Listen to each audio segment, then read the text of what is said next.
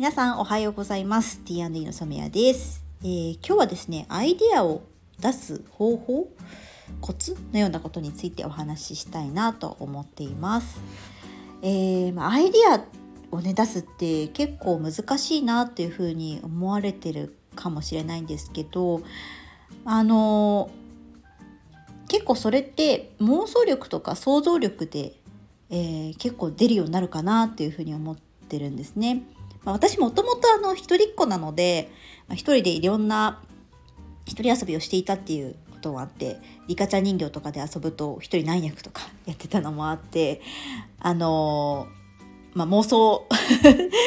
していることが、幼い頃からあったっていうこともあるかもしれないんですけど、まあ、いろんなことをこう多面的に考えるっていうことと、まあ、私だったらこれはどう思うかなっていう意見を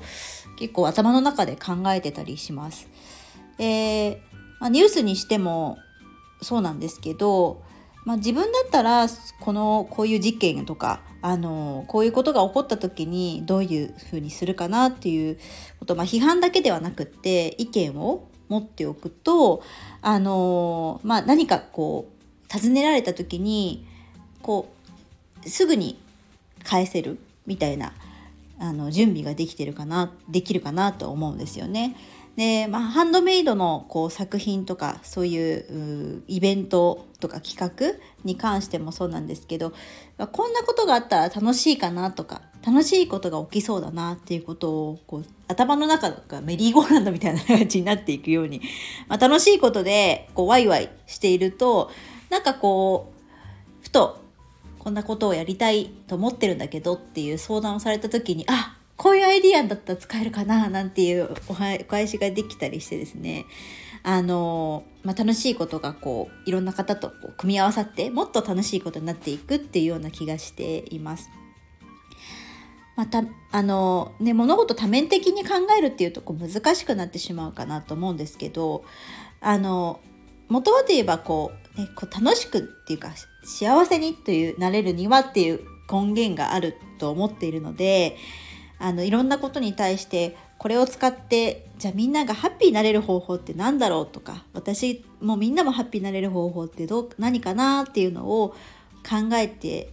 みると、まあ、自分もすごく気分が良くなりますしまたそれがねえっ、ー、とこう巡り巡って周りの方たちもこう幸せにしていくで自分もこう幸せなこう